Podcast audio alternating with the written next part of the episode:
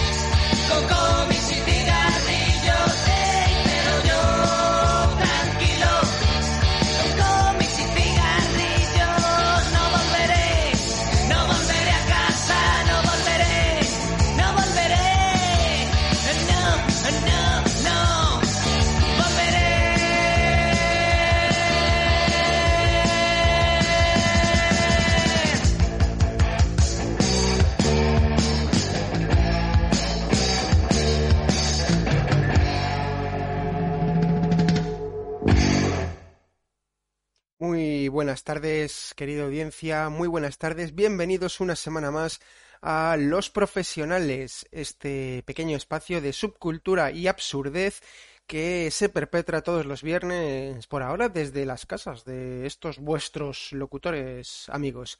Saludamos al señor Big Man Kike. Muy buena, no se te oye, Big Man Kike. Buenas tardes, pequeño Ahora se te oye perfectamente lo hacemos de nuestras casas, pero lo emitimos en radioenlace.org eh, o en radio en el 107.5 de la FM del noreste de Madrid, desde el corazón del el Baxo de Hortaleza. Así como, bueno, las repeticiones que luego se escuchan de este programa en otras emisoras amigas. Vamos a, eh, hacer un programa hoy en el que de momento no está todo el equipo titular presente, nos falta el, el guapo Ángel que se incorporará, o sea, está volviendo a las andadas, o sea, antes eh, llegaba tarde a todos los programas, ahora que lo hacemos desde casa también va a llegar tarde por primera vez. Eh, pensamos que esto iba a solucionar que, que estuviese en casa, pero pues fallado, miserablemente. Está vistiendo, se está poniéndose guapo para el programa y no le ha dado tiempo. Pero bueno, eh, es, empezamos. es una trabajera ser el guapo Ángel. repentinamente se, se incorporará. Eh, y el programa de, de hoy, eh, no sé quién demonios se le ocurrió este tema. Supongo que a ti, que toda la Creo que fui yo, sí, el responsable. idea tuya. Y dilo, dilo, cuenta, ¿de qué vamos a hablar hoy? Pues hoy vamos a hablar de hombres con falda. Muy O propio de, tuyo. o de faldas con hombres. O de. Sí, bueno, de esa prenda de vestir que no se ciñe a ambas piernas, sino que, que la rodea y que deja una mayor libertad de movimientos y mucha más frescura en, en toda esa zona Y además, inferior. y además toda la imaginación. Y además, sí, toda la imaginación, que es la, que es la falda sobre todo, en, en- ante todo, en, como prenda de vestir masculina, ya que la invención del pantalón, tal y como lo conocemos actualmente, es relativamente reciente en la historia humana. Es una prenda de vestir bastante moderna. Eh, al principio se llevó sobre todo falda, tanto hombres como mujeres. Más tarde se empezó a llevar el calzón, que podría ser un poco el precursor de lo que conocemos como pantalones, y en un momento dado, durante la revolución industrial, las clases bajas empezaron a llevar lo que conocemos ahora como pantalones. De hecho, eh, una de las eh, facciones revolucionarias en la Revolución Francesa eran conocidos como los sans-culottes, los que no llevaban calzón. ¿Por qué? Porque llevaban pantalones, no es que fueran en pelotilla picada, sino que llevaban pantalones. Y a raíz de la Revolución Francesa y de la moda de los sans-culottes, eh, se pusieron de moda los, los pantalones. Finalmente, y durante el principio de la era victoriana, el hombre en su conjunto renunció a la falda como prenda de vestir, así como a, en general, los colores más chillones que habían sido un, un estilo habitual durante muchas, muchas épocas, épocas anteriores. Y bueno, pues hasta ahora, hasta ahora que excepto unos pocos eh, casos más o menos esporádicos, en general los hombres van con pantalones y hasta hace relativamente poco las mujeres con falda. Eso era así. Todavía algunas, algunas culturas que conservan prendas mm, que, eh, bueno, eh, faldas estrictamente podemos considerar solo los, quizá los kilts escoceses, ¿no? Bueno, hay más cosas, hay más cosas, pero sí, generalmente en Occidente, así de forma tal, los kills escoceses y, aunque sea mucho menos común y mucho menos conocido, la fustanela griega. Y luego también en, en, otras regiones como en, Asia, ¿no? Se siguen llevando los sarongs, kimonos, que también en Japón eh, hay muchos que van acompañados de, o sea, son kimonos muy largos, que al final son tipo falda, o, van en algunos deportes concretos, como por ejemplo en el kendo, ¿no?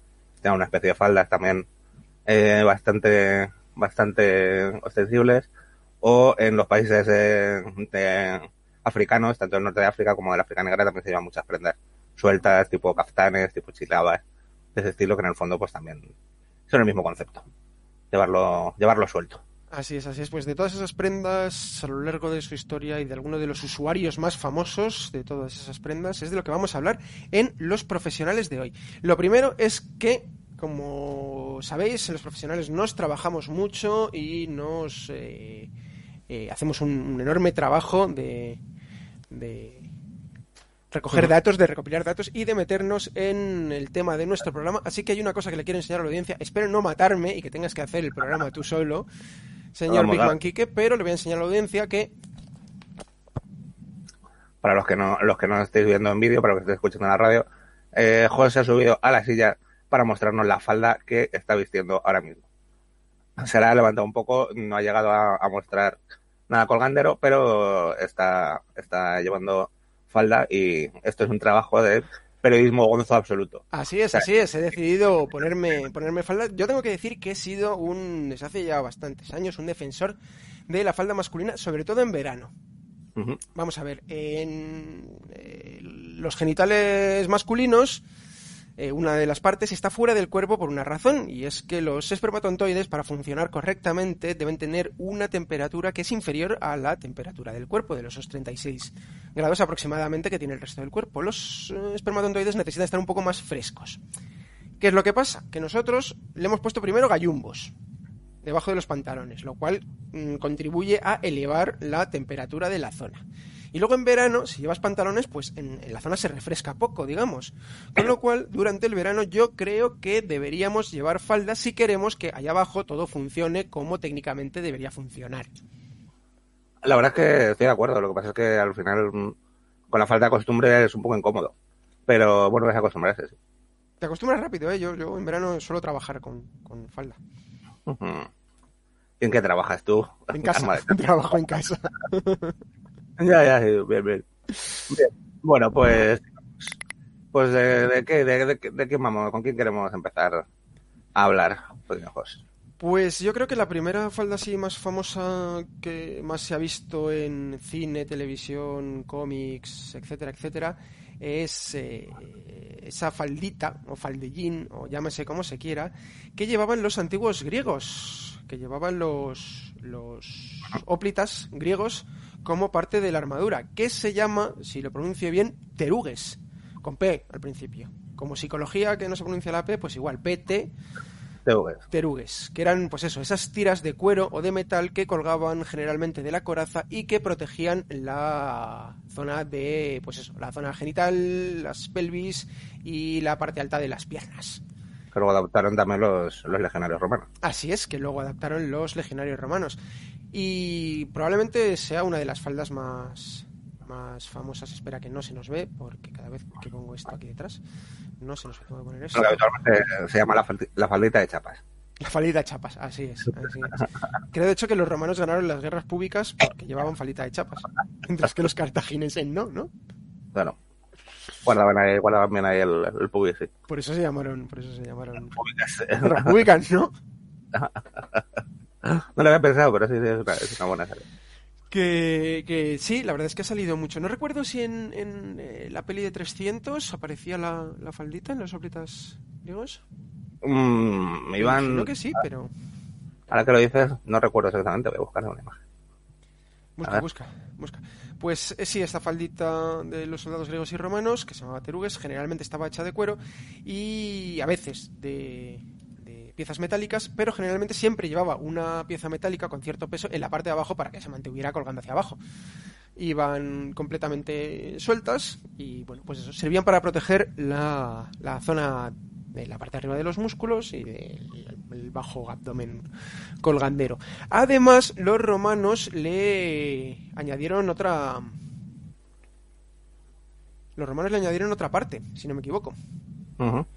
Estoy viendo que en, en, la peli no iban, en la peli iban en plan taparrabos. Uh -huh.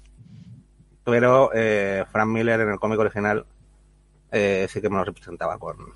Sí que les pone, con el. Sí. Sí, en el cómic sí que lo Frank Miller lo representaba mucho más fiel. Uh -huh. en, el, en, la, en, la, peli aparecen como con una especie de, de, de taparrabos y, y, nada más, básicamente. Y, y, luego los romanos le pusieron una cosa más encima mmm, que tenía por aquí, pero que ahora no encuentro. Dame un segundo que te lo digo en un momento. Que era una cosa que también colgaba en este caso del cinturón, sobre todo en la zona central de, de, de pues eso. Para, para, proteger la huevada, básicamente, ¿no? Sí. Bueno, recordar que fuera de la fuera de la guerra, los romanos y los griegos vestían todos con túnicas, en particular los griegos con túnicas bastante cortas, lo cual se podía decir que llevaban minifalda. Para que luego digan que, que la minifalda es una cosa moderna, no, no, no. No, no, de eso nada. De eso nada. Eh, sí, aquí lo tengo. La baltea o el cingulus. El cingulus era un cinturón que también llevaba cositas colgando, pero que se circunscribía solamente a la zona ah, frontal, digamos, y que podía ir, generalmente iba, de hecho, puesto encima del terujes del que, del que hablábamos. Uh -huh. El cingulum, pues eso, lo llevaban los romanos colgando en la parte delante, mezclando protección y estilo a la par. Y entonces lo que hacía era, supongo, eh, hacer de contrapeso también para que no se levantase la falda y proteger la, la huevada, ¿o no? Supongo, supongo. Sí, evidentemente era más peso encima de esa falda que, que hemos visto y, uh -huh. y, protegía doblemente la, la huevada. Y se llevaba pues, eso.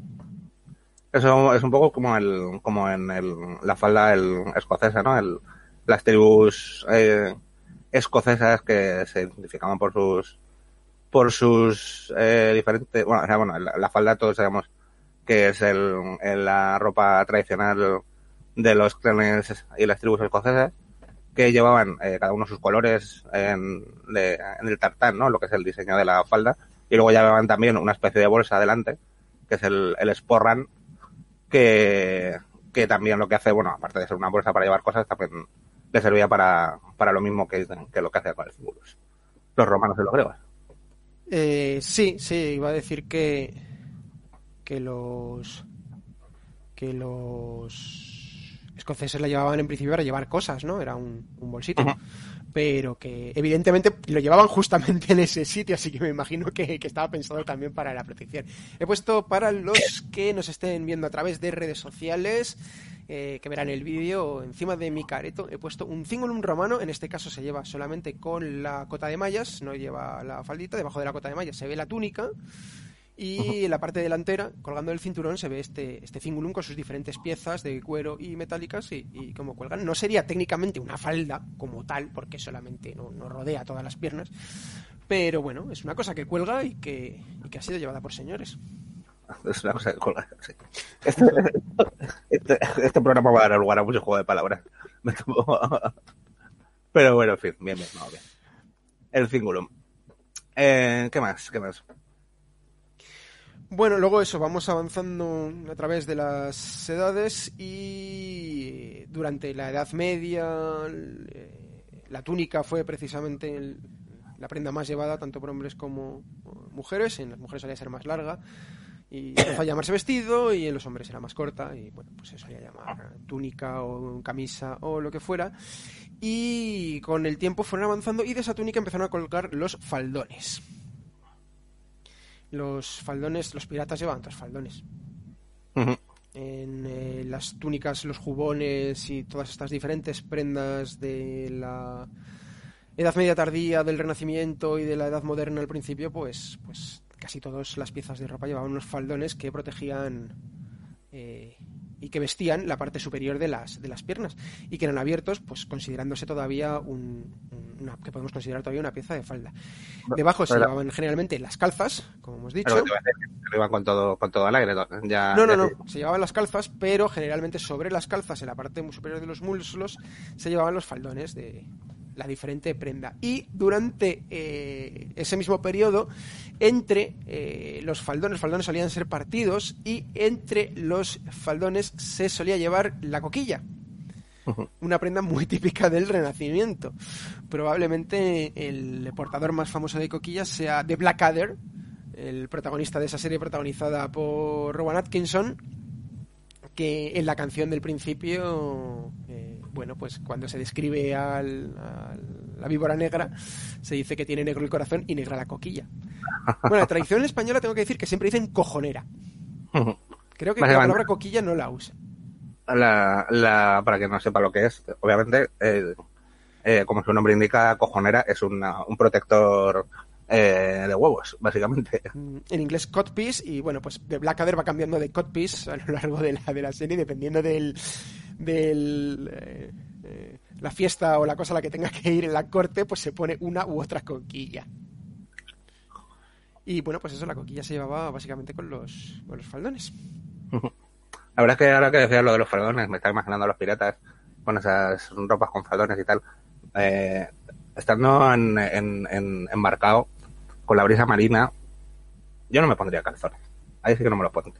Pues es que tienes que tener la, la, la, la huevada fresca con, con, A ver, yo conociendo a los piratas y los piratas como eran, de viciosos, así en general, yo me imagino que tampoco lo, uh -huh. llevaban calzones debajo de los faldones, básicamente para estar siempre preparados para el abordaje. Claro. en fin. Para el abordaje por popa, sobre todo. Iban, eh. iban bastante, bastante preparados.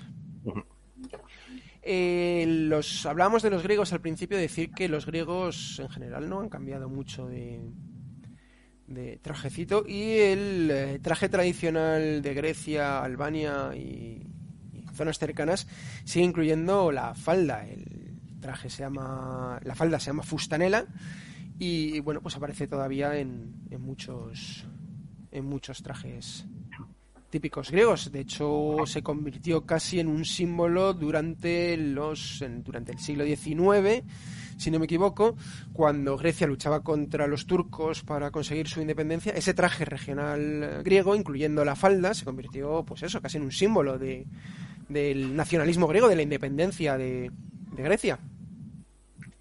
Y unos de nuestros personajes favoritos, como son eh, Hernández y Fernández, que siempre han ido perfectamente disfrazados y perfectamente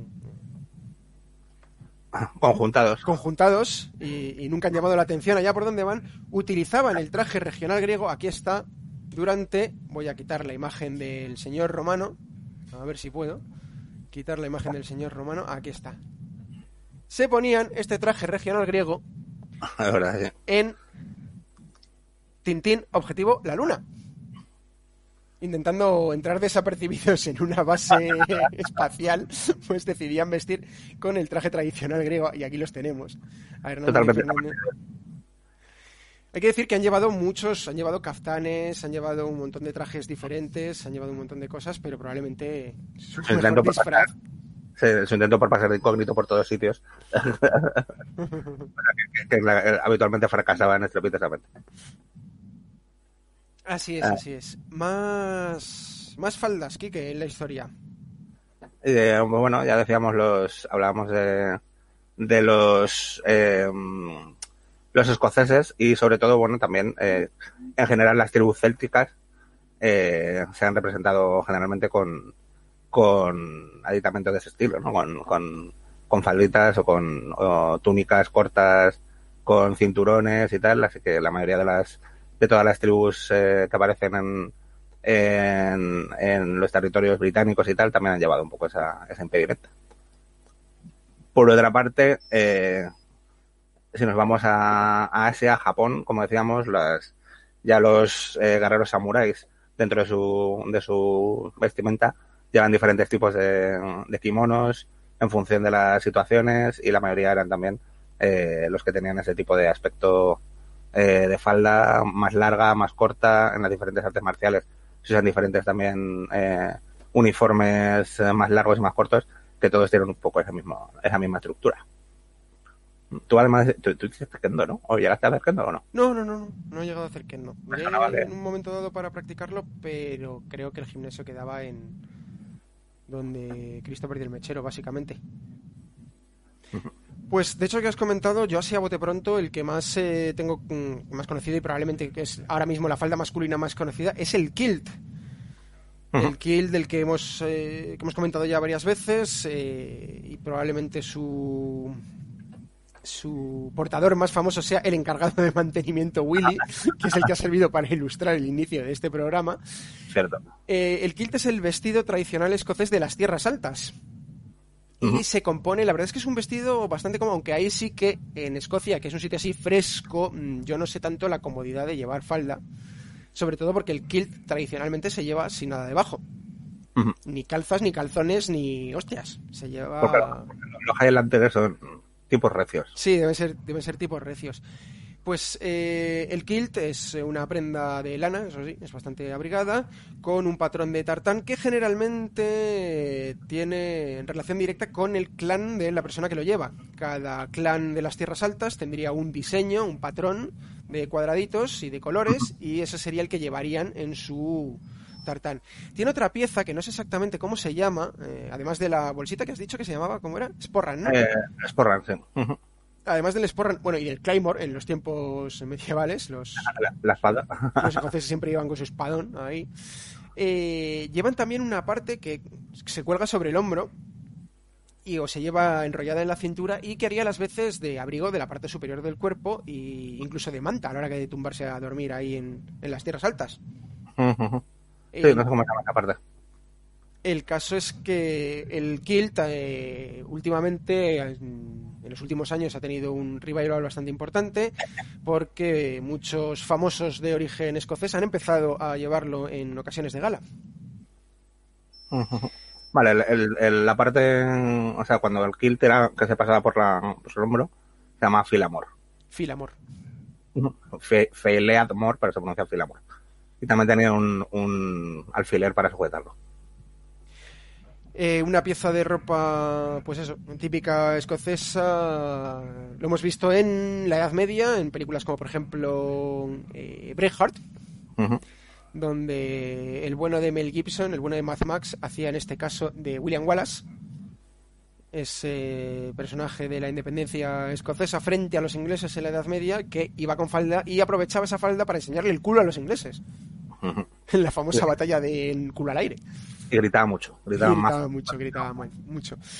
Eh, se seguiría llevando y seguiría siendo una, una pieza del eh, folclore escocés una vez se lleva a cabo la unión de ambas coronas, eh, Escocia e Inglaterra, eh, los miembros de las tierras altas y sobre todo los partidarios del rey Jacobo durante las guerras jacobitas seguirían llevando ese, ese tartán y bueno, eh, sería muy típico eh, durante las guerras jacobitas ver a los Highlanders cargando contra las filas de casacas rojas. Eh, Claymore, con la espada esta y con el, la targa, el pequeño escudo también que llevaban, cargando contra los eh, fusiles de los, de los ingleses. Lamentablemente perdieron la guerra, es lo que pasa cuando llevas una espada a una lucha de, de mosquetes. Luego sería muy típico también, una vez eh, realizada la unión, en los regimientos reclutados entre las tierras altas seguirían manteniendo el kilt como parte del, del, del- uniforme. del uniforme. Eh, durante los primeros tiempos, eh, la uniformidad eh, inglesa tendría pues esa casaca roja, generalmente unos calzones rojos y unas medias blancas. Más adelante, eh, los calzones rojos y las medias blancas se cambiarían por pantalones blancos, generalmente, pero los Highlanders seguirían llevando el kilt dentro del, uniforme, casaca roja en este caso, y un kilt que ya dependería del, del regimiento en particular. Generalmente llevarían el kilt de la persona que hubiera reclutado a ese, a ese regimiento en particular. Llevarían el kilt incluso hasta la Primera Guerra Mundial. Yo creo que en la Primera Guerra Mundial en las trincheras los regimientos Highlanders seguían yendo en faldita. Sí, creo que sí. Ahora yo creo que, la, que en el ejército ya esto se utiliza en, en, la- en el uniforme de gala, ¿no? El- sí, los el- uniformes de gala que siguen pareciéndose todavía mucho a los uniformes napoleónicos. Por eso llevan Pero- ahí tantos botones y tantas cositas chulas y, y tal. Yo creo que sí. A menos que hayan sacado kilts de camuflaje en el desierto, kilt de camuflaje urbano, kilt de camuflaje en jungla. Sería maravilloso. espero que sí, espero que sí. De hecho, se han sacado kilts ahora bastante modernos en este revival que ha habido del kilt, porque el kilt también hay que decir que se ha convertido en una prenda bastante común entre los punkis en los últimos años. Lo que sí que se ha sacado últimamente es una mezcla entre el kilt más o menos tradicional y una especie de... mm, ¿Cómo se llama lo que llevan los herreros? Eh, el, ¿Mandil? eh, el mandil, exacto. Una mezcla de kilt con mandil para herramientas, que suelen ser de un tejido no de lana en este caso, de un tejido de algodón duro y que están equipados con muchos bolsillos, rollo ropa técnica de esta. Y, y bueno, es la última encarnación del, del kilt que yo he visto hasta... O sea, lo que se llama, de hecho, ha triunfado mogollón. Es una prenda que inventó un, un tipo de, de Seattle y se llama el uti- Utility Kilt. Ujú. Hace bolsillos tipo militares, se utiliza eh, tejidos de ese estilo y por lo visto se está forrando. O sea, es la, la última moda entre la entre la contracultura, los punkis y estas cosas. Sí, sí, sí, porque es eso, va fresco en verano y además tienes un montón de cosas para llevar tus, tus movidas, un montón de bolsillos y de cosas. Está guay. Buscar la página de Utility Kilt, la empresa que vende sus sus kilts de trabajo por ahí y, y veréis que tiene modelos de, de fantasía. En cuanto al kilt en la ficción, probablemente, pues eso, lo hemos visto en Braveheart, como hemos dicho, lo hemos visto en una película que a mí me gusta un montón, una grandísima película de aventuras, Rob Roy, Correcto, Rob protagonizada Roy. por... Forma parte de esos fenómenos de películas que se, se estrenan casi a la vez, que son competencia una de otra, como cuando sacaron eh, eh, las dos pelis de, de Robin Hood, cuando sacan esas pelis que son- tienen mucho que ver entre sí. Y esas también las sacaron al- casi a la vez, Tío Harry y Rob Roy, y pasó Rob Roy mucho más desapercibida. Para mí me gusta mucho Rob Roy. Es muy, muchísimo mejor película, ¿dónde va a parar?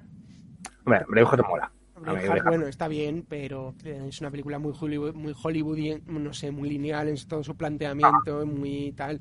Mientras que Rob Roy es, es un peliculón de aventuras donde la mayor parte de los personajes se mueven por una zona de crisis morales, excepto eh, algunos malos que son malos, malos, malos, pero la mayor parte de personajes, tanto los buenos como los malos, se mueven por una zona de, gris, de moralidad gris que mola mucho. Y además eh, podemos ver al bueno de Liam Neeson vestido con el traje tradicional escocés, con la falda, con el sporran, con el claymore, con el cuchillo, liando la pardísima por las tierras altas escocesas. También 007 en su versión civil, cuando no era 007, sino que era el recientemente difunto Sean Connery, solía acudir a los actos oficiales con, con su kilt. De hecho, en la, aparte de Sean Connery, que obviamente era escocés, no recuerdo si en la, una de las pelis eh, más raras de 007, si mal no recuerdo, que es la 007 al servicio de su majestad, la única película que hizo George Lazenby, Y la única cuando- película en la que 007 se casa. exacto, ahí además cuando se casa va con, va con Kill también. Sí, además, también si no me equivoco, de hecho, el último 007, Daniel Craig, también ha llegado a salir en Kilt en alguna de las películas. Eh, Pues no, no, es que la- he visto poca de Craig, la verdad. Pues a mí tengo que reconocer que me gusta. Me gusta porque, a ver, evidentemente es un perfil diferente a 007 anteriores, pero las películas de Pierce Brosnan en los últimos tiempos eh, se había convertido en, en algo un poco autoparódico, 007. ¿no? Era ya así, un poco... Lo que pasa es que me parece que la- con, el, con Daniel Craig, por una parte, no me pega físicamente. O sea, aunque me parece muy buen actor y, y que como personaje, o sea, que interpretar al, al, al, al agente secreto lo hace bien, pero me parece que eh, han dado como un giro que quería llevarlo un poco demasiado al otro extremo, ¿no? Lo han convertido en un poco excesivamente violento, ¿no? ¿No te parece? Bueno, puede ser, puede ser. En algunos casos, en determinados momentos sí que mm, no se diferencia mucho 007 de cualquier otra película de, de acción de de los acción. últimos tiempos. Pero bueno, yo tengo que reconocer que, que también el hecho de que abandonasen un poco ya el rollo casi Autoparódico. autoparódico de, oye, mira el nuevo cacharro de que está bien que James Bond tenga cacharros y haga las típicas cosas que hace James Bond. Pero sí que sí creo que, de- que se debía abandonar un poco eso y, y cambiar y refrescar Sí, un poco la, la serie. Pues creo que Daniel Craig aparece en Kilt en una de las últimas películas, básicamente porque se, en una de las últimas películas eh, aparece que mm, 00, el personaje de 007, James Bond, sería el heredero o el huérfano de una familia nobiliaria escocesa. Y bueno, acaban por ahí en los páramos escoceses y, y creo que aparece a lo largo de la película con un kilt puesto. Pues habrá que buscarlo, habrá que buscarlo. Otro, otro personaje también relacionado con la cultura escocesa, eh, otra película, vamos, en la que aparecen personajes relacionados con la cultura escocesa, y concretamente con las Highlands, que eh, son The Highlanders, Los Inmortales. Eh, película de la que hemos hablado aquí también más de una vez, con estos seres inmortales que se tienen que batir en duelo a espada, con esas Claymore, eh, hasta la muerte, hasta que solo quede uno. Con el, el, el bueno de Christopher Lambert, un, un actor bastante mediocre siempre, y que es la única película buena que he hecho, ha sido la primera de Inmortales, yo creo, y la de Greystock de Tarzán. Y... Y, Greystock no, no me gusta mucho tampoco. Ah, No está mal, pero... Tú es que eres muy de niños de la jungla, te gustan las cosas de niños de la jungla. sí, yo es muy Mowgli. y, y bueno, pues también ahí, eh, obviamente, pues es toda la cultura tradicional escocesa pasada por el filtro de la magia y de la ciencia ficción, en la que pues estos personajes de origen escocés se tienen que batir ahí en, en, en duelos infinitos. O sea, es una peli que tengo que revisitar, que hace mucho que no la veo. Está en Filmin, por cierto, para que nuestra audiencia que tenga el Filmin, la tienen ahí gratuitamente en Filmin y pueden ver a Christopher Lambert y a Sin Connery, de hecho, Y hacen con Connery también, ¿cierto? y a Sin Connery, Eh, todos llevando kilts y falditas. Eso sí, no veáis nada más que Los Mortales 1. Sí, el resto, el resto que salieron directamente para videoclubs ochenteros lo, lo podéis, lo podéis pasar. Eh, no sé cuántas. No, Yo no creo sé que la cuántas. primera no duró tampoco mucho en los cines en su momento. No, seguramente no, pero por lo menos es una película que tenía algo de sentido. ¿Sabes? Tenía su rollo, pero el resto son un truñote. En fin, no, no hablemos más de esas películas. Dentro de. mm, a- antes que hemos mencionado a Liam Neeson, Liam Neeson es dedo también a, a llevar otro. A, a interpretar otros personajes que llevan ropa holgada, como los Jedi, por ejemplo. Que los Jedi, eh, pues todos han llevado siempre túnicas de diferentes longitudes en las películas de Star Wars, en la tradición. Y Liam Neeson interpreta a Qui-Gon Jinn en la, en la primera trilogía, que también va con sus con sus tuniquitas y sus, sus falditas. Y que los Jedi también podemos, podemos eh, meterlos dentro de esta de esta categoría, ¿no? Sí. Sí, sí, sí, pues la verdad es que no se ve si llevan pantalones o llevan falda. Yo supongo que llevan túnica, con lo cual cuenta como falda. Sí, la mayoría llevan túnica, yo creo. Bueno, algunos llevarán también calzones y pantalones. Y eh, no sé si. Bueno, tú que eres muy fan de Star Trek. No sé si recuerdas. Eh, yo no soy fan de Star Trek, pero investigando he llegado a esto. Eh, en la primera, en las dos primeras temporadas de la nueva generación, eh, reinterpretaron un poco el uniforme clásico de la Federación y crearon un uniforme unisex Llamaron el sí, sí, sí, sí. Eh, lo había mirado para otro programa, ni se me ha olvidado mirarlo para este programa, pero sí es el uniforme de Star Trek en la nueva generación. Llevó una especie de. No era una falda, falda. Bueno, era, un traje eh, con faldita. Sí, pero era de inspiración tunicosa. Sí, sí. Era inspiración tunicosa. Que de hecho yo creo que es en lo que se inspiran luego para el uniforme que lleva Zap Brannigan en, en Futurama. Zap Brannigan. Zap Brannigan lo que pasa es que creo que se le han olvidado los pantalones. Tampoco se puede considerar que lleve falda. He visto fotos del Scantes de la serie primera generación y es lo mismo. O sea, es, especialmente corto, o sea, de hecho. Es particularmente corto. No he visto esa serie, pero si la llego a haber visto, eh, me hubiese parecido tremendamente ridículo. El bueno de Gene Roddenberry siempre ha sido un adelantado a su tiempo. E intentó, pues eso, llevar a hacer moda unisex para todos. Decir, que ahora las marcas de ropa en los últimos años han empezado a sacar falda dentro de sus líneas de caballero o de líneas unisex. Me parece bien, me parece bien. Y también dentro de lo que es el, la moda eh, más en plan, pues lo que hace gente como Vivian Westwood o con McLaren, ¿no? Que, que, tienen influencia, bueno, que son los que han influido un poco la estética punk. También han incluido un montón de, siempre de, de faldas y, hombres eh, con ropa de mujer y cosas por el estilo. ¿no? Y ahí supongo que al final el kilt en, particularmente se haya incorporado a la estética punk en, muchos aspectos, en muchos países, en muchos lugares. Dentro de la cultura del, rock, dentro de lo que podemos considerar, lo que se consideró la estética glam, en los años 70, eh, sí que eh, un montón de, grupos empezaron a adoptar vestimenta femenina como un rollo contestatario, ¿no? Para convertirse en, en, algo que llamase la atención, además, aparte del punk, ¿no? La gente como los New York Dolls, ¿no? Que iban vestidas de, de, prostitutas, básicamente. O gente como... Em, eh, joder, ¿cómo se llama? Richard Hell, eh, de Richard Hell de Boyd Oils o, o, The Boys, o gente por ese, del estilo, esos grupos, la mayoría iban vestidas con ropa femenina. Y luego en, eso tuvo también su, su revival en los 90, cuando gente como los Red Hot Chili Peppers empezaron a salir eh, a tocar con falda, o Axel Rose, que durante toda la época del, de los del Use Illusions, eh, decidió salir a tocar siempre con, con falda escocesa también. Yo decía, pensaba que los, que los Red Hot Chili Peppers directamente tocaban en ayumbos. A veces sí, pero también hubo muchas veces que... Pero bueno, de Flea tocaban pelotas directamente, de hecho, ¿no? Mm, bueno, acabaría en pelota seguramente, no creo que empezara bueno, el Empezaba en gallumbo, sí, no tenía mucho que quitarse tampoco. Pero... Y también, otro que lleva falda es un tipo que, a mí no me cae especialmente bien, que es Jonathan Davis, el, el cantante de los Korn, que también salió mucho mm. Con falda escocesa.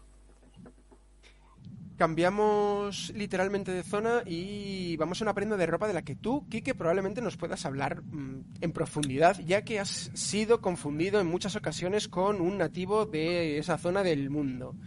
Se trata de el pareo o el sarón o derivados que se lleva en el sudeste asiático, la Polinesia, Oceanía, etcétera, etcétera.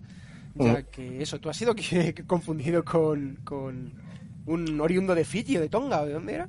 De Fiji, de Fiji. De Fiji en, un, día en un club, eh, en un pub irlandés, viendo un partido de rugby Inglaterra-Fiji. Eh, como a mí nunca me ha gustado Inglaterra mucho, iba defendiendo a Fiji y todo el mundo dijo que era nativo de Fiji, ¿no? Me vieron por su tipo grandes de piel tostada, así con aspecto un poco eh, isleño. Y luego la gente me vino a felicitar por el partido. Eh, pero bueno, sí, yo no llevaba, no, no iba vistiendo sarong, luego, ni pareo. pareo. Pero. ¿Qué lleváis en Fiji habitualmente? ¿El pareo cómo se lleva? ¿Con algo debajo o con nada debajo? Pues nada, nada, nada. O sea, el clima de las islas es, es adecuado para llevarlo todo al aire.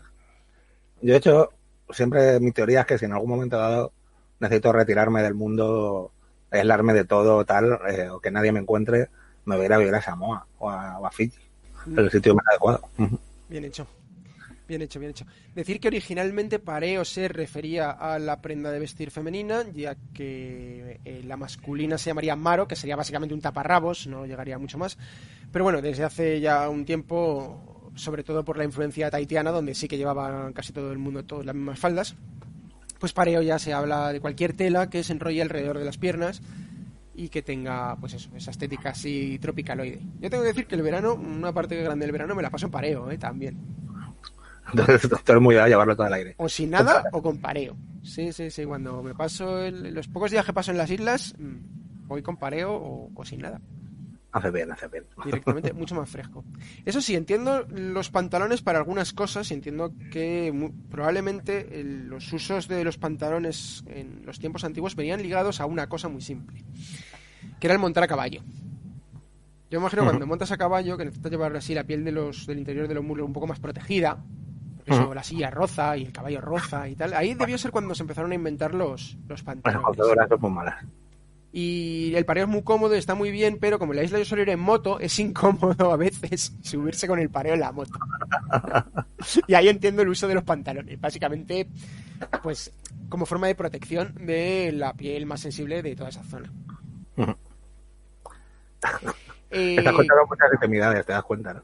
¿Cómo? No, no, no. Yo estoy pensando simplemente en cómo se pueden haber originado diferentes Ah. eh, tipos de prendas de vestir y cuál es el sentido del uso de muchas de esas prendas. Igual que te digo, para estar en Madrid en agosto por la calle no deberíamos llevar pantalones, deberíamos llevar falda. Yo te digo que si montas en moto habitualmente o a caballo, a lo mejor los pantalones sí tienen más sentido. Ujú, Ciertamente. De hecho, los primeros pantalones, en este caso un- una mezcla de falda y pantalón, de las primeras que se hizo, en este caso para, para vestiduras femeninas, fueron los pantalones de montar femeninos. Cuando por fin en Occidente se empezó a permitir que las mujeres, eh, las mujeres montasen a caballo de forma normal y no a la amazona, es decir, con las piernas cerradas y sentadas de forma así lateral, y empezaron a poder mm, sentarse ahorcajadas en el caballo sin que nadie se horrorizase por eso, se empezaron a inventar una especie de falda pantalón que cuando está de pie, está cerrado, parece una falda larga, sin embargo, al abrir es un, lleva un pantalón debajo. Lo cual yo me imagino que los que lo inventaron lo inventaron con la idea de mantener el decoro, pero es una de esas cosas que en el fondo es una idea útil, genial y, que sirve para, para ese, porque entiendo que eso, eso es mucho más cómodo montar a caballo con unos pantalones que con una faldita. Ujú, Desde luego. Sí, la- está claro que, que el, el contacto con el bicho roza y eso tiene que ser malo, malo. El personaje vestido con sarón más famoso de la eh, subcultura probablemente sea el famoso pirata del sureste asiático Sandokan. Sandokan Pero- va habitualmente vestido con sarón, aunque en la mayor parte de sus eh, representaciones cinematográficas ha ido vestido con bombachos. Pero, también que por- yo recuerde por- en las... el- ¿Perdona? Que también por trasladarlo a la estética occidental. Pero, Supongo, supongo. pero las novelas originales. sí. Pero yo creo que las novelas originales va siempre vestido en... o casi siempre va vestido con un sarón. Sí, sí, correcto. con un sarón y más, más piezas de, de vestimentas con faldas. Pues yo la verdad es que no tengo nada más así concreto. Bueno, podríamos decir que realmente la sotana de los curas cristianos es una falda. Sí lo es, sí que lo es. Bien visto, sí que lo es. Estaba un cura cagando en lo alto de una pared, pasó una monja y le dijo, ¿qué borlas me gasta usted? Así que yo no quiero decir nada. eh, Tanta, tanta preocupación de la Iglesia Católica con el, con el tema de, de la homosexualidad, pero luego tienen a, a, lo- a sus sacerdotes diciendo preguntas más femeninas. Pues yo no- es que no eso quiero- es como los piratas también están siempre preparados para el abordaje. La sotana es mucho más cómoda que unos pantalones. Está claro. Sí, ¿no? Sotanas, hábitos y todas las prendas de vestir eh, cristianas que tienen orígenes medievales generalmente son todos mm, variaciones de la túnica y, y por, por lo mismo no llevan, no llevan perneras, no llevan pantalones. Así que con la próxima vez que, que veáis eh, el nombre de la rosa, la peli, pues donde vuelve a salir nuestro querido Connery. Eh, Sean Connery también un tipo que suele llevar mucha falda. sí, sí, no, me parece que da, da llevar la hueva del aire, sí. sí. Sí, bueno, esperemos que la hayan enterrado con kilt. Hombre, eso por supuesto, seguro. Supongo que, sí, que le, habrán, que le habrán enterrado con kilt. Pues, pues la verdad es que yo tampoco tengo muchas más piezas de vestimentas. Mm, hemos hablado de un montón de, cosas diferentes. Pero vamos igual es hablar de, mm, de, otra manera de abordar quizá el, este tema que es un poco el, travestismo o el, o el, drag queenismo. También. En el que hay un montón de, de representaciones en la cultura popular, desde películas tan famosas como Con faldas a lo loco, ¿no? con, de, Billy Wilder, del, gran director. Eh, películas como Tutsi, en la que hace Dustin Hoffman también eh, ese cambio de personaje, un personaje femenino, ya que es un actor que no consigue ningún tipo de trabajo en Hollywood y decide cambiar de, personaje para intentar conseguir papeles y cómo tiene que llevar el personaje adelante. Películas clásicas o películas eh, más modernas, como también que hubo una época en a finales, a mediados de los 90 que se puso de moda todo el rollo de drag queens, empezaron a salir un montón de películas como Priscila, Reina del Desierto. Peliculón, peliculón, probablemente la mejor película australiana de la historia. Yo tengo que decir que cuando viajé a través del desierto australiano me sentía mucho más como en Priscila que como en Mad Max. mucho más. Película protagonizada por Terence Stamp, Hugo Weaving y Guy Pearce la verdad es que tres actorazos. Muy bien el, es. Eh, el agente Smith de Matrix o Elrond del Señor de los Anillos. Es lo que te decir, Elrond que también va con túnica. Que también ahí lo. Ciertamente, ciertamente, también va con túnica. ¡Eh! Mirad quién se añade a nuestro. A nuestro el, guapo el guapo Ángel. Qué estrés, chavales. Llego súper tarde, pero bueno, ha llegado, que no es poco. Es cuatro, es cuatro. Luego os cuento mis aventuras fuera de micrófono.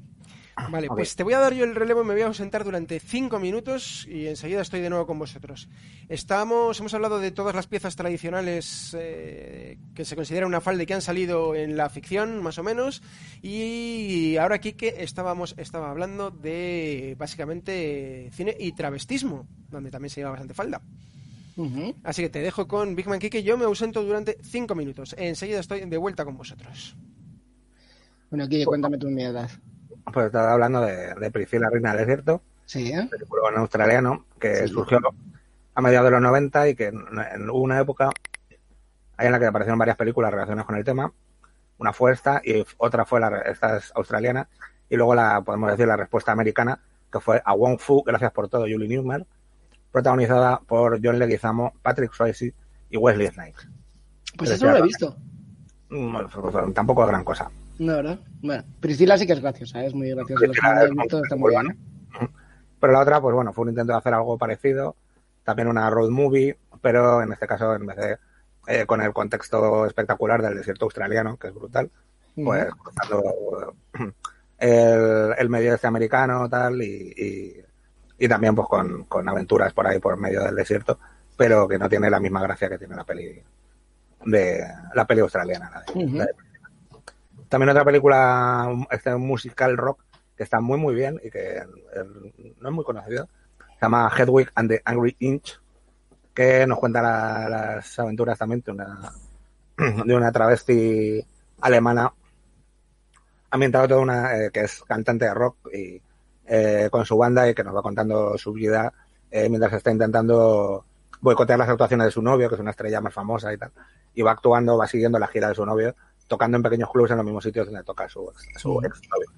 Eh, es un peliculón también, con una banda sonora brutal, súper rockera, muy en el rollo de, de pelis tipo Rocky Horror Picture Show, por ejemplo, también, tiene un componente de, de travestismo muy potente y merece la pena conocerla. Esta Hedwig and the Angry Inch.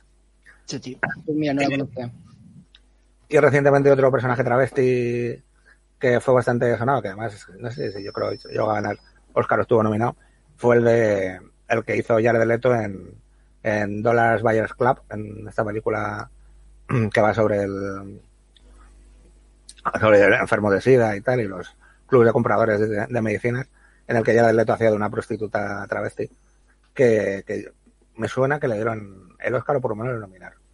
Y yo, creo, yo creo que de los pocos papeles que me gusta Jared Leto, porque la aguanto bastante poco. Sí, no sé, me da un poco igual. Que sí, la verdad que es que sabes qué pasa que no, como yo todo el día fuera he llegado tan justito no me ha dado tiempo para prepararme gran cosa, pero bueno, ahora mismo me estoy acordando de la famosísima últimamente serie de La Veneno que han sacado. No sé si la habéis visto alguno de vosotros. Bueno, Kike, esto, José no está, pero bueno. Yo no la he visto, me da un poquito de pereza, sinceramente. No la he visto todavía, pero es que me apetece verla, ¿eh? voy a ver si me la bajo por ahí. Dicen que está bien. Dice, tiene buena crítica, parece ser, pero a mí me da perecita y no la he visto. Pues sí, verla.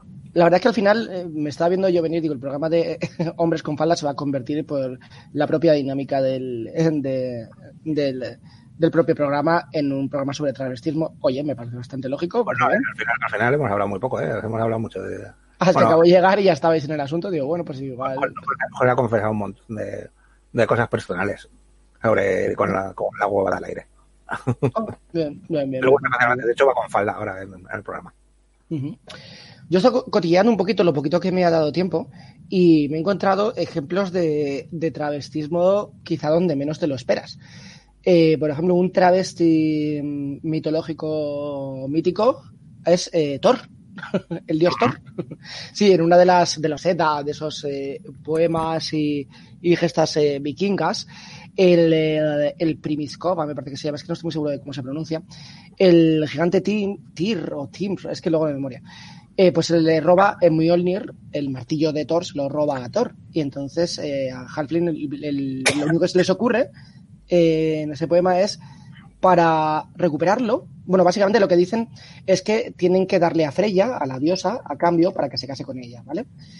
Y lo que se le ocurre a esta gente es eh, que Thor se vista de mujer y al igual que Loki, que se haga pasar por su dama de compañía. Entonces se cuelan un poquito en, en las, instancias donde sea del gigante y el momento que va a darse esa boda, como ofrenda. Eh, Travestido mitológico, ¿cómo mola? Travestido mitológico, sí, señor. Sacan el martillo, entonces lo sujeta a Thor como, como si fuera Freya, como si fuera la chica, vestida de mujer, y una vez que le dan su martillo, pues mata a todos. entonces, bueno, termina como suele terminar una historia buena de Thor, pero mientras vestido de mujer. Todo, tanto él como Loki, fíjate. Mola, mola, mola. No solo eso, sino que también está corillando y en Sumeria, eh, bueno, eh, imagino que todos, bueno, todos, muchos conoceréis ya, eh, algunas que hemos hablado de mitología eh, sumeria, que por, por, lo que sean varias veces ha salido en este programa, los cultos a Aistar, eh, que bueno, al final terminó siendo una, una diosa, además de la fertilidad, de la guerra, etcétera, etcétera, de, de bueno, prostitución y cositas de estas, ¿vale? Pues la historia, tal protectora de la ciudad de Luke, eh, la historia es que antes de, antes de sincretizarse en el culto a, a Istar, con la llegada de los acadios a, toda esta zona de Sumeria, se llamaba esa diosa, eh, pues luego sería Venus, etcétera, etcétera. Eh, estaríamos hablando de la diosa Inanna. Y el culto a la diosa Inanna estaba realizado por, por sacerdotes travestidos, los Asinum. Y, bueno, simplemente es otro, otro buen ejemplo. De hecho, si no recuerdo mal, hablo, esto sí que lo hablo sin mirarlo a ningún lado, sin un poco de memorieta, pero si no recuerdo mal, parte de los eh, cultos sacerdotal al dios Thor, eh, dios nórdico Thor, que al que acabamos de mencionar, también se hacía por, por sacerdotes travelos. Ah, pues eso es una la verdad. Esto no me lo llevéis al letra, estoy acordando un poquito de memoria de no sé de ni dónde lo he mirado. O sea que si alguien sabe la realidad y me quiere dar en los morros, pues yo lo recibiré bien a gusto. Buena, buena, buena aportación. Yo quería comentar, es que lo estaba buscando pero no lo encuentro. Hay un día en Inglaterra donde un montón de hombres se visten de mujer, pero no de mujer en general. No hacen un, no es, no es tanto un rollo de travestismo como de vestirse de una especie de estereotipo muy particular británico de mujer. No recuerdo cómo se llama, pero tiene un nombre el día en el que los señores británicos se visten de, una mujer en particular, de un, tipo de mujer, pero es que no recuerdo cuál es el nombre, de la mujer o del día en el que, el se llama, pero, pero sí. El, nombre técnico de cambiarse de ropa, chicos con chicas, etcétera, eh, mm, es el crossdressing, ¿no? Se llama crossdressing, si no me mal. No sé si es que algún día del crossdressing en concreto, pero vamos, eso tienes que investigarlo porque parece muy gracioso. Que todo el mundo se vista de eh, Ana Rosa Quintana. Eso deberíamos implantarlo. Declararlo Día Nacional, ¿no? sí, el Día Ana Rosa, el Día AR. hay, un, hay un documental, que no sé si lo hemos hablado alguna vez, bueno, hay, un género en general de cine documental, que es el, cine mondo, que es eh, el que a mí me parece fascinante, que es un eh, se puso muy de moda en los años 70, sobre todo eh, gracias a realizadores eh, italianos, que básicamente es documentar un poco las, la- las cosas extrañas de la vida cotidiana, ¿no? O sea, es, mm, eh, cosas que pueden ser a veces más o menos terroríficas o simplemente extrañas, inquietantes y tal. Eh, el primero de los documentales que se creó eh, dentro de ese género fue uno que se llama Mundo Bizarro, del que luego hubo un montón de, de diferentes versiones, Mundo Cane, Mundo tal, un montón. Y, y ese documental que sigue pareciendo fascinante. Y una de las escenas que tiene, o sea, además es una superposición de situaciones de diferentes partes del mundo, en el que hay cosas raras, eh, algunas más ligeras, otras eh, más eh, complejas, y además una detrás de otra, sin ningún tipo de explicación y sin ningún tipo de transición. Y a mí me flipa un momento en el que pasan de eh, eh, tener a- de ver a un montón de jubilados norteamericanos en, en Hawái bailando, haciendo bailes eh, balineses, o sea, bueno, de los nativos hawaianos y tal, no sé qué, y de repente cambia y se pasa a un cuartel de los de los Gurjas, las tropas expedicionarias eh, del ejército británico, de los malayos, ¿no? que eh, celebran la fiesta del destacamento. ¿Vale? El destacamento de Gurjas. Los Gurjas, para que no los conozcas, una, ya hablamos de ellos eh, cuando hablamos de tropas de élite, yo creo. Sí. Son una- una- unas tropas de élite de los más sanguinarios que hay. eh, son, pues eso, son, son malayos y están especializados en el uso del kukri, que es un, un- un cuchillo espada curvo que, que es mortal, vamos, que son unos, son unos Cortando cabecitas que van. Preguntemos a nuestros amigos argentinos en las Sí. Falklands o Malvinas, porque ahí hicieron bastante masacre, ¿no? Correcto, le soltaron ahí y hicieron una carnicería. Bueno, el caso es que entonces es como la, la fiesta del destacamento, invitan a, su- a los mandos británicos a participar en la fiesta y con sus mujeres, ¿no? Entonces están eh, ahí los, oficiales ahí viendo tal. Entonces la fiesta tiene varias partes. La primera parte, eh, los, los Gurkhas se visten con trajes tradicionales femeninos y hacen una danza con trajes de mujer, tal, no sé qué, eh, que ves a los oficiales británicos, a las mujeres ahí mirándolos como, ah, mira qué majetes aquí estos vestidos de chicas, tal. Pero luego, claro, cambia y eh, radicalmente y aparecen eh, con un CU, el típico toro asiático. Al CU le sujetan entre cuatro tipos, ¿vale? Entre cuatro urjas, y llega otro con un kukri y lo parten todo de un solo golpe. y lo parten de un solo golpe, pero por la chepa. O sea, sabemos que el CU tiene una chepa, o sea, que es más ancho. Espectacular. La- Ves las caras de los oficiales británicos de las mujeres eh, en ese momento, eh, como entran en descomposición absolutamente, y están a punto de vomitar. Y el, el, el, el cambio, ¿no? De ver a los, a los burjas, que además como son asiáticos, pequeñitos, vestidos de mujer, como que son muy femeninos y tal, y de repente te cambia de contexto radicalmente y, y se- te parten el CU de un solo machetazo. Es impresionante. Muy recomendable esa, esa. Mundo bizarro.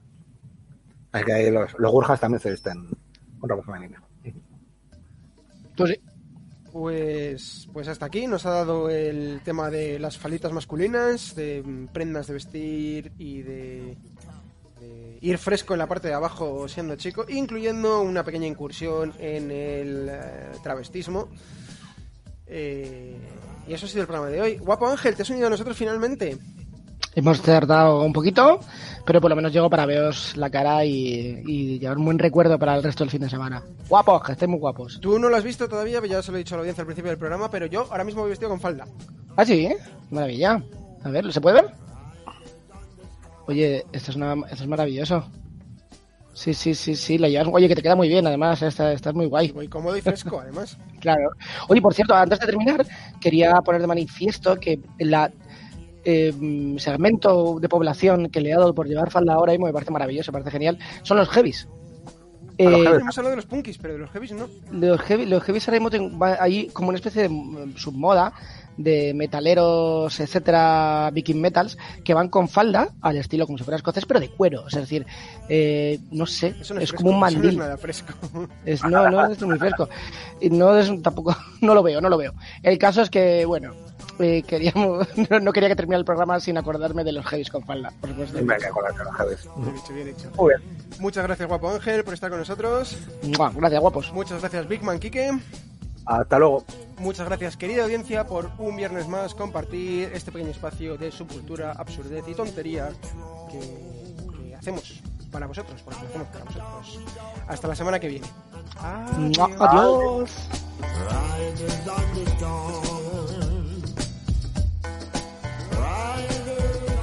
cornerstone. Right is understand.